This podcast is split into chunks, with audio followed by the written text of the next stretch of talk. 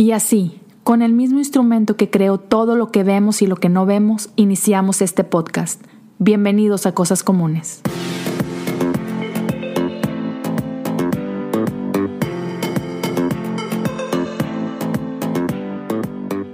Hola amigos, bienvenidos a un episodio más de Cosas Comunes. El día de hoy estoy contento uh, porque iniciamos con una serie que tengo ya rato planeando este, y es una serie llamada amores. Es un juego de palabras que ahorita explicaré uh, con un poquito más de detalles, pero básicamente es el día de hoy, es el primer día de cinco, donde vamos a estar hablando del el tema que tiene que ver con amor, porque esta semana celebramos el Día del Amor y la Amistad en casi todo el mundo. Eh, sabemos que el 14 de febrero celebramos el Día del Amor y la Amistad, conocido en muchos lugares como el Día de San Valentín. Así que eh, con eso en mente, uh, pensé en esta serie y este juego de palabras es el siguiente. Amores, puedes pensar así como que el plural de la palabra amor, más de un tipo de amor, o amor es. ¿Y cuál es la definición de ese amor? Amor es y tú llenas el espacio, ¿no? Entonces, pensé en esto porque en la Biblia, en el Nuevo Testamento específicamente, en el lenguaje original, que es el griego, a cada que tú ves la palabra amor, significa algo diferente dependiendo la palabra griega que fue usada. Hay cuatro palabras que son las más comunes que encuentras: storge, ágape, eros y fileo. Entonces, cada una de esas palabras este, denota un tipo de amor. Y eso me hace pensar que igual en nuestra vida cotidiana, eh, a lo largo de nuestra vida, nosotros eh, por ahí experimentamos diferentes tipos de amor dependiendo de la etapa en la que estamos, ¿no? Entonces, eso me, me, llevó a desarrollar esta serie. Y hoy quiero poner las bases, quiero hablarte un poquito de, de un amor que es muy especial para mí. Pero los siguientes días de la semana estaré hablando con varios amigos, amigas, y mira, vamos o menos así. El día de mañana voy a estar platicando con mi amigo Benjamín Enríquez y Sam Niembro, son parte de, son los hosts del podcast Catálisis, y vamos a estar hablando acerca de la amistad. Me encanta, es un tema súper padre. El día siguiente, miércoles, estaré hablando con Romy y Clara del podcast El Plan D. Y con ellas vamos a estar hablando un poquito más acerca de, de lo que es el romance visto a través de los ojos de una mujer, a, a, la luz de, de esta fantasía que, que nuestra cultura cultura ha, creado alrededor de nosotros, ¿no? Esos mitos y realidades, ¿no? Alrededor de, de, este dating life.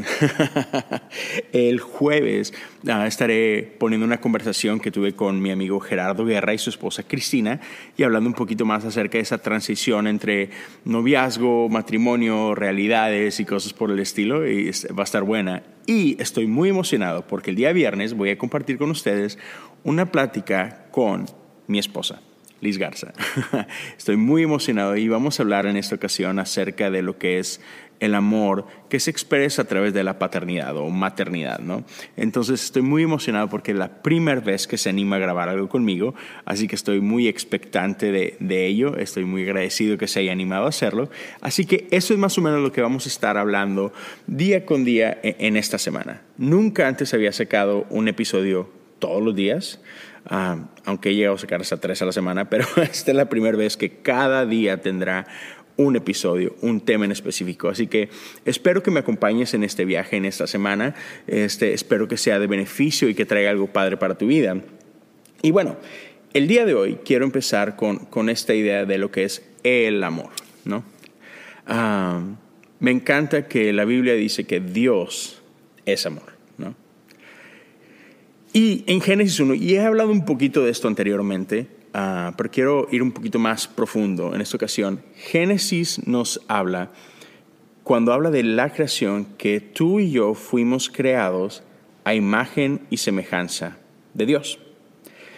¿Y qué significa esto, que hemos sido creados a su imagen y a su semejanza? Obviamente no significa que, Dios tiene un cuerpo como el tuyo y conmigo, no quiere decir que Dios es hombre o que Dios es mujer, Dios es más grande que, que todo eso. Entonces, si no se trata de un físico, si no se trata de apariencia, ¿qué significa ser creados a la imagen y semejanza de Dios? ¿Qué es este imago Dei que es la, la expresión ah, que define esto. Y otra vez, ya hemos hablado anteriormente, no se trata de apariencia. Yo creo que cuando Dios habla de que fuimos creados a su imagen y a su semejanza, está hablando de atributos. Atributos como amor, atributos como creatividad y, muchas otras expresiones de eso.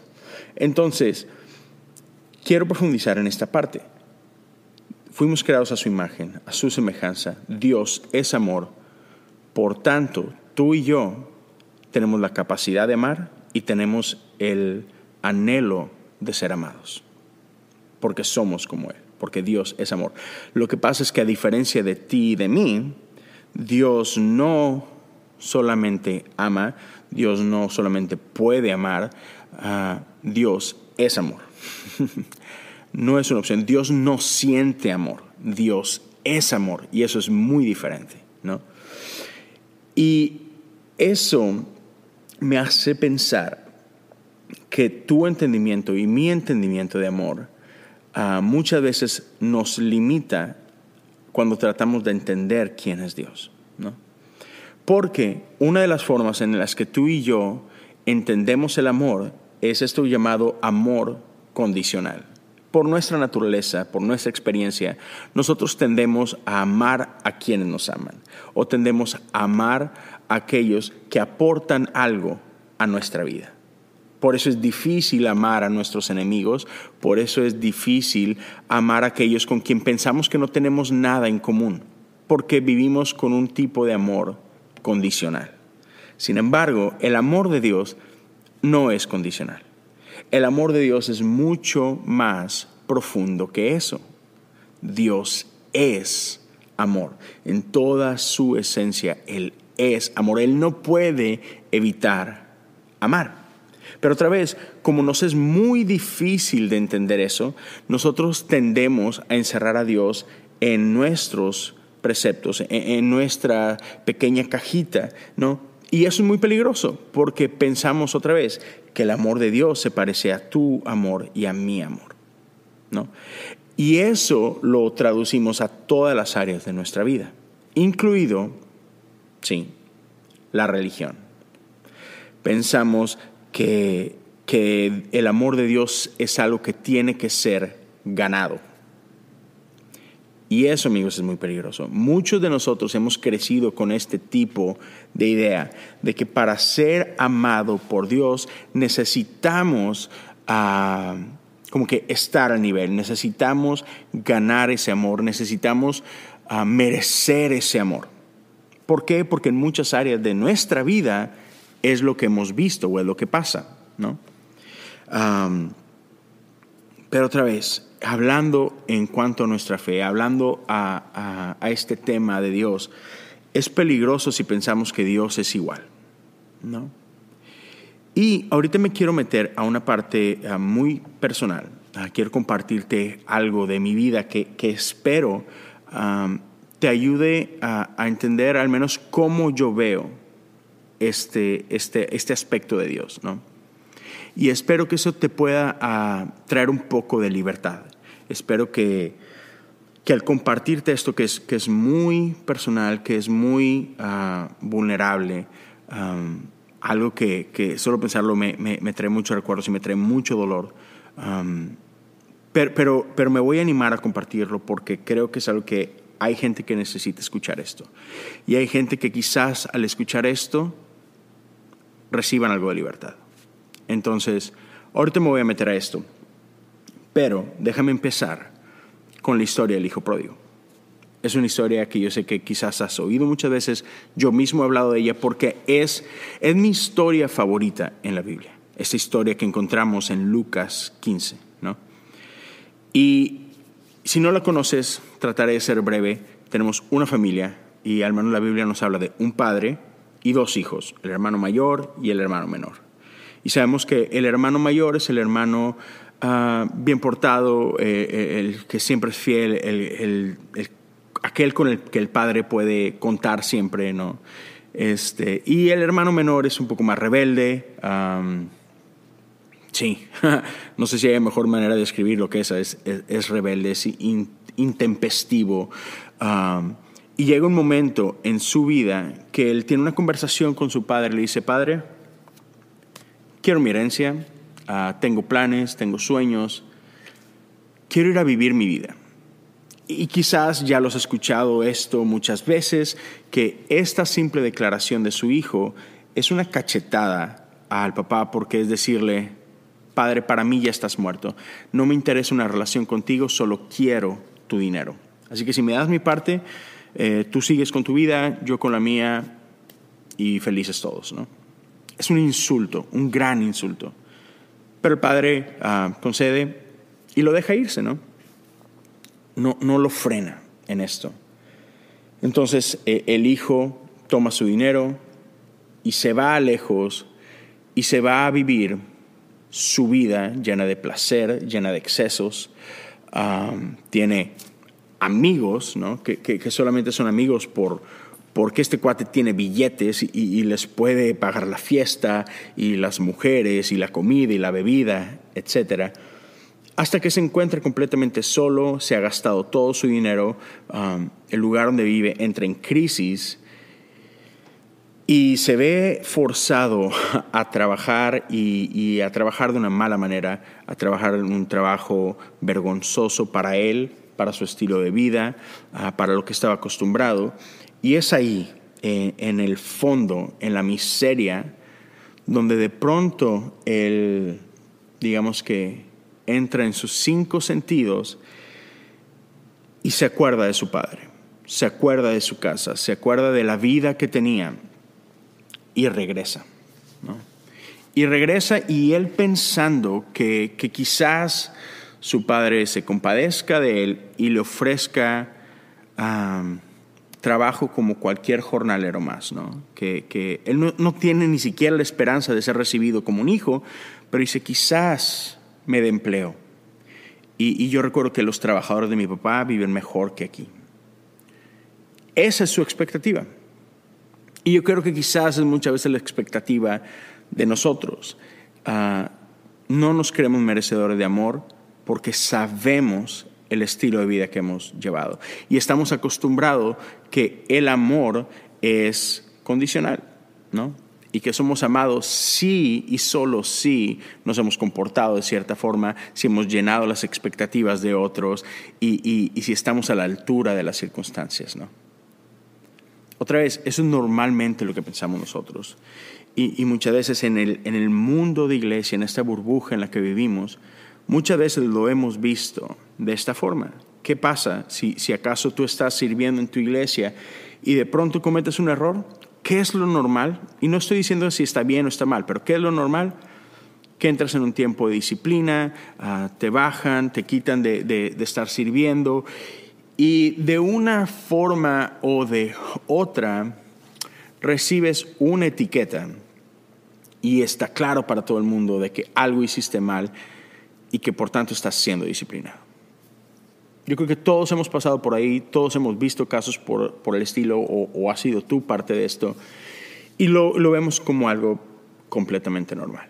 Entonces, otra vez, en ese caso, el hijo menor sabe que se ha portado mal, sabe que ha defraudado a todo mundo, incluso a su padre, y entonces él regresa a casa sin esperar gran cosa. ¿no? Y eso es lo que hasta el momento leemos en, en Lucas 14, perdón, 15. Y, aquí es donde, donde quiero que, que empezamos a ver la diferencia. La historia se llama El Hijo Pródigo y ponemos muchísima atención a esta parte, ¿no? A, lo que ha hecho el Hijo. Pero creo que muchas veces ignoramos que el centro de la historia no es el Hijo. Que aquí el personaje importante es el Padre. Sí, el Padre, el amor del Padre. El Hijo regresa y sabemos que el Padre lo está esperando. El Padre lo ve de lejos y corre hacia Él y lo abraza. Y esto el Hijo no lo esperaba. Pero ese es el Padre. Y entonces, ah, quiero entrar a más hablar acerca de esto, hablar a esto del Padre. Y quiero hablarte un poquito de, de mi experiencia. Pero dame un momento, déjame hacer una pequeña pausa y regreso con, con más de esto. This episode is brought to you by Visit Williamsburg. In Williamsburg, Virginia, there's never too much of a good thing. Whether you're a foodie, a golfer, a history buff, a shopaholic, an outdoor enthusiast, or a thrill seeker, you'll find what you came for here and more. So ask yourself, what is it you want? Discover Williamsburg and plan your trip at visitwilliamsburg.com. Gracias por seguir aquí. Entonces, no sé cuántos de ustedes se puedan identificar con, con este hijo, ¿no? No sé cuántos de ustedes pueden decir, sí, yo he sido ese, um, yo eh, he cometido algunos errores y todo, ¿no? Pero déjame hablarte un poquito de mí. Um, no es fácil, así que discúlpame si, si de repente, no sé, me, me atoro o, es hay muchos sentimientos en eso. Pero yo soy el mayor eh, en mi familia, entre mis hermanos. Y no sé tú, no sé qué, qué, tipo de hermano seas, el primero, el del medio, el de abajo, pero al menos yo crecí con esta presión, no impuesta por mis padres, es una presión que yo solo sentía y que igual creo que es una cuestión de personalidad y, cosas que vienen con, ah, es que soy el primero, etcétera. Entonces, en mi cabecita, como el hijo mayor, yo sentía esta presión o esta necesidad de ser perfecto. De soy el mayor, soy el responsable, se espera mucho de mí, ¿no? Tengo que ayudar, tengo que hacer las cosas bien, tengo que ser ejemplo para mis hermanos, tengo que ser ejemplo para los otros. Igual eh, en el mundo de iglesia. Recuerdo una ocasión que tenía yo creo que como unos 7, 8 años, y estábamos en la iglesia y, y estábamos en la clase dominical, y me acuerdo que dos de mis amigos planearon el, el, salirse de la clase para ir a la tiendita, ¿no? Y, y no entrar, este, quedarse disfrutando afuera en el patio y todo. Y ahí voy, yo con ellos, porque pues son mis amigos y, ellos tenían ese plan y pues, ok, vamos. ¿no? Y me acuerdo que una de mis maestras me, me toma y me dice, no, Leo, no sigas su ejemplo. Tú eres un niño bueno. Tú no eres como ellos. y, y, y, yo sé que ella tenía increíbles intenciones con, con, esto, ¿no? Pero otra vez, para mí esto fue algo que, que reforzó este, esta idea. Tengo que ser bueno. No hay lugar para ser malo. No es bueno ser malo. Dios espera que yo sea bueno. Eso es lo que yo escuchaba, ¿no? Entonces, para mí era, era importante esta situación y, y otra vez yo crecí con esto, crecí con esta idea de que tengo que ser bueno. Dios espera que yo sea bueno, Dios quiere que yo sea bueno. Y si soy malo, Dios no va a estar feliz conmigo, ¿no? Y traté de mantener eso el mayor tiempo posible. Pero llegó un punto de mi vida donde, donde comencé a cometer errores, donde comencé a, a tomar decisiones equivocadas. Tenía, tenía sed de amor, tenía uh, sed de, de, reconocimiento. Y, y, por más que sabemos que, que Dios está ahí y que Dios lo tiene, muchas veces necesitamos alguien uh, a quien podemos ver, alguien que, que, no solamente es por fe, sino que está ahí. Y entonces yo, yo tuve una relación eh, en, en, mi juventud, este, fue, fue mi primer novia. Y, y, yo comencé a tomar muy malas decisiones. Otra vez en, en, este deseo o en, este, en esta... Um, concepción equivocada de que era amor, de qué es amor, uh, empecé a cambiar el, el, amor de Dios por el amor de ella. Y tal vez este no es problema de ella, esto es una cuestión mía.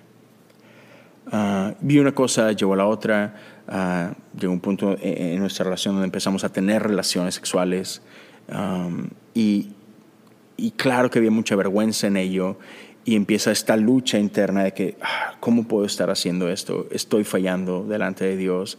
Um, pero, pero sigo en la iglesia, obviamente nadie en la iglesia sabe de esto, porque, porque si yo confieso algo de esto, o sea, todo lo que he construido se cae a pedazos, a todo el mundo se va a enojar conmigo, Dios se va a enojar conmigo, uh, voy a perderlo todo, etcétera, etcétera.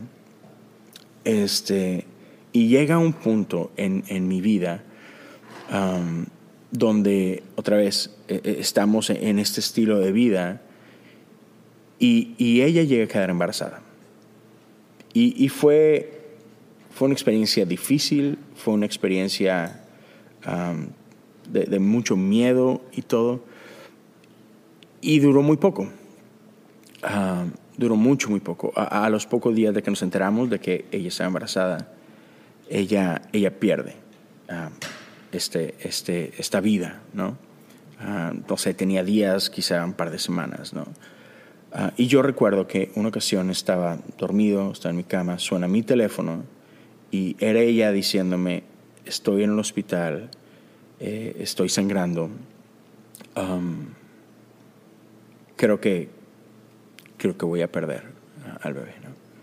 Yo recuerdo que yo, yo escapo de mi casa sin que nadie se entere, esto es en medio de la noche, yo, yo sí, literal, escapo como ladrón de mi propia casa, con mucha vergüenza, con mucho miedo. Um, con el corazón hecho pedazos, porque, porque la persona que, que, amo eh, está pasando por esto que no es sencillo, que es doloroso. Y recuerdo que, que llego a este lugar, este hospital, donde me entero que pasa esto y, y, ya, o sea, era un hecho, ya perdió el bebé.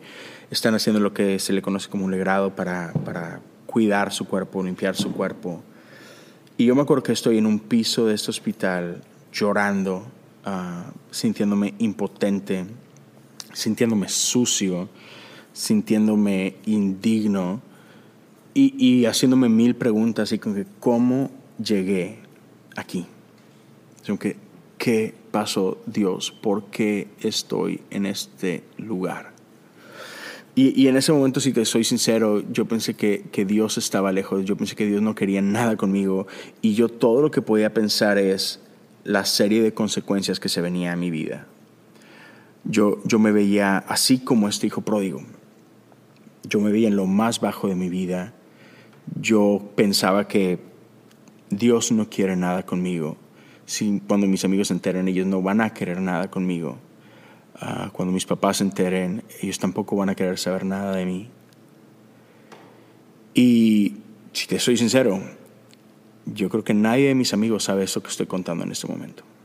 Si alguno de mis amigos escucha esto, yo creo que va a ser la primera vez que ellos se enteran.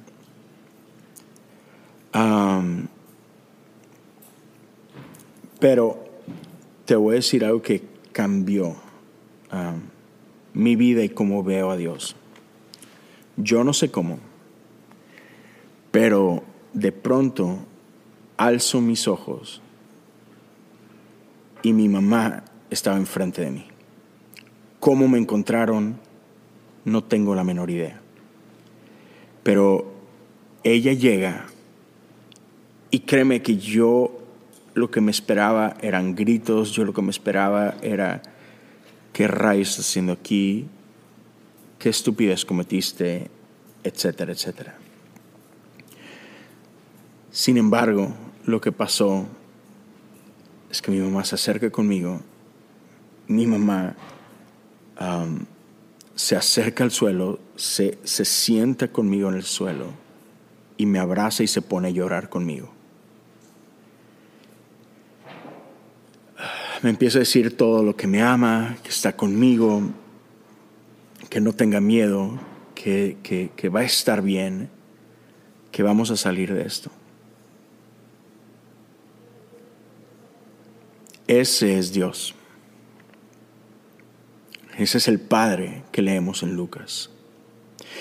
Ese es el amor del Padre que corre a donde está su Hijo, el, hijo que lo traicionó, el hijo que lo insultó, el hijo que, que, que desperdició todo su dinero, e, el hijo que traicionó sus valores, a él corre.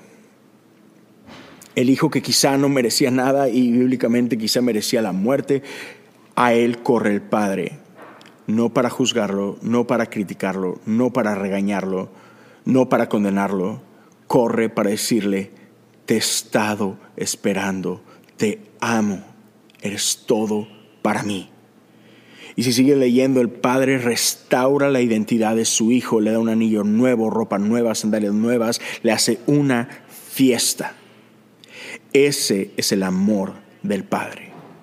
Porque otra vez, Dios no solamente siente amor, Dios es amor. Dios no puede evitar amarte.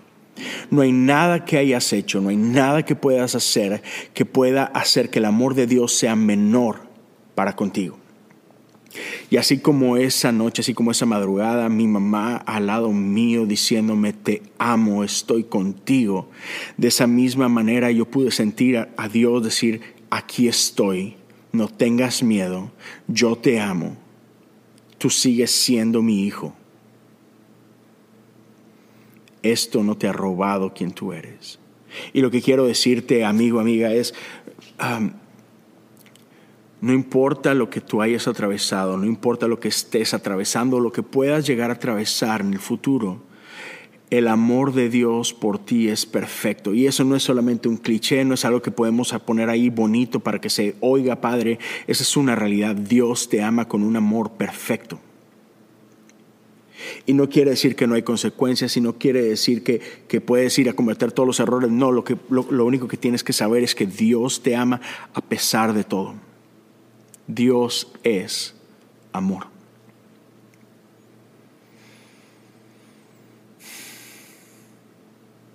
Dios es amor. Si estás atravesando un momento difícil, solo quiero recordarte, Dios es amor. Y no me malentiendas. Dios te ama tanto que corre hacia ti.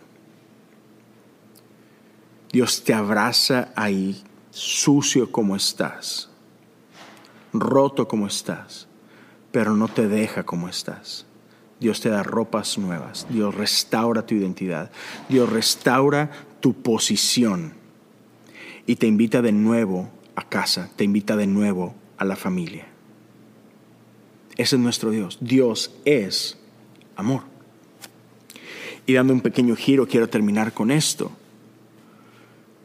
Juan 3:16 dice que de tal manera amó Dios al mundo, para que todo aquel que en él cree no se pierda, mas tenga vida eterna. Dios ama al mundo. Dios no ama a los cristianos, Dios no ama solamente a los que se portan bien, Dios ama al mundo. Dios nos ama a todos. Y muchas veces en la iglesia cometemos este error de que amamos solamente a los que crean en el mismo amor que tú y yo creemos. Estamos dispuestos a abrir las puertas solamente si estás de acuerdo conmigo, solamente si tú ves a Dios como yo veo a Dios. Y cometemos el error de dividirnos, de fragmentar la iglesia, de, de condicionar el amor de Dios que Él no condiciona. Y somos expertos en dividirnos dentro de la iglesia, somos expertos en pelearnos dentro de la iglesia y de señalarnos. Sin embargo, Jesús dijo, en esto conocerán que son mis discípulos si se aman los unos a los otros. No si comparten la misma teología, no si están de acuerdo en las mismas doctrinas, no si tienen las mismas prácticas. En esto conocerán que son mis discípulos si se aman los unos a los otros y cómo debemos amarnos los unos a los otros de la misma forma en que el Padre nos ama a nosotros, sin condiciones, con un amor completo. Entonces, amigos, iglesia, ¿será que podemos dejar nuestras divisiones a un lado? ¿Será que podemos dejar nuestras condiciones a un lado? ¿Será que podemos atrevernos a amar a otros como el Padre nos ha amado a nosotros? ¿Será que podemos dejar nuestras caretas en el suelo y dejar de pretender que todo está bien? ¿Será que podemos ser vulnerables y honestos y decir, yo tampoco merezco el amor de Dios, pero igual me ha amado? O, que, creo que ese enunciado está mal. Creo que yo no merezco el amor de Dios por todos los conceptos que hay en mi cabeza, pero Dios me ama igual. Podemos reconocer de que ah, creo que creo que he entendido mal todo este tiempo. Creo que he tenido una idea equivocada de qué es el amor de Dios y cómo se ve el amor de Dios y Dios me ama tal como soy. Pero otra vez, él no me obliga a cambiar, Él me invita algo diferente. Él restaura mi identidad, Él restaura incluso mi idea del amor de Dios. Él desafía todas nuestras ideas y, nuestras, todos estos preconceived notions, todas estas sí, ideas preconcebidas que tenemos. Él reta todo eso.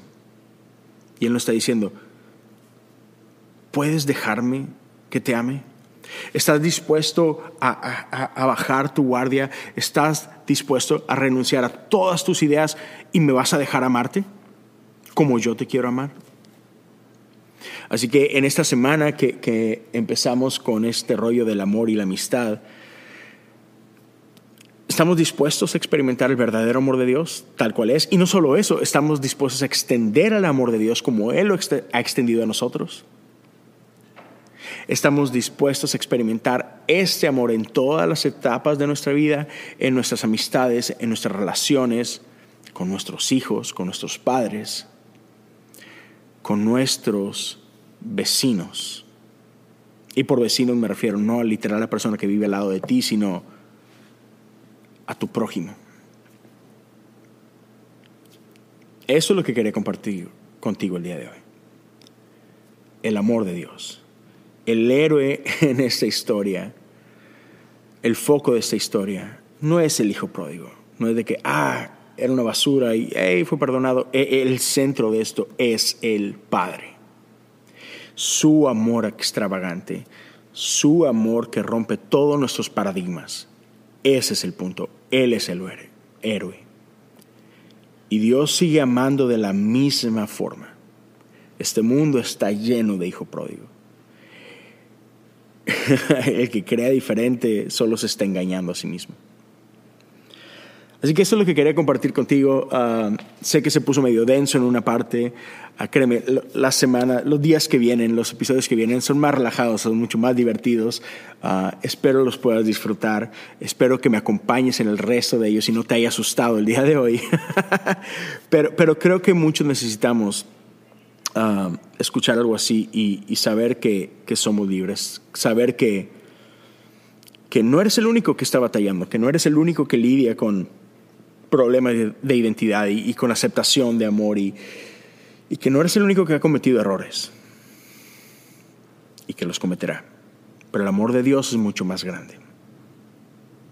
Él es amor. Gracias una vez más por acompañarme hasta el final. Uh, si esto te sirvió, crees que le puede servir a alguien, ayúdame a compartirlo en tus redes sociales, uh, en tus stories, compártelo en Twitter. Ah, recuerda que me puedes seguir a mí en, Instagram y en Twitter como Leo Lozano HU. Ah, puedes seguir mi canal de YouTube, Leo Lozano. Este episodio va a estar también por ahí en video. y por último, tengo una página en Patreon. Si alguien quiere apoyar económicamente este, este proyecto, lo puede hacer desde un dólar al mes. Y, gracias a todos los que han estado apoyando, su apoyo me, me, me permite hacer muchísimo. Ah, me permite dedicarle un poco más de tiempo a esto, hacer más cosas, planear más proyectos. Ah, así que gracias ah, por ello. Puedes encontrar patreon.com diagonal cosas comunes. Una vez más, gracias a todos. Que tengan una increíble semana que disfruten um, el amor alrededor de sus vidas. Cuídense, nos seguimos viendo y escuchando muy pronto. Hasta luego.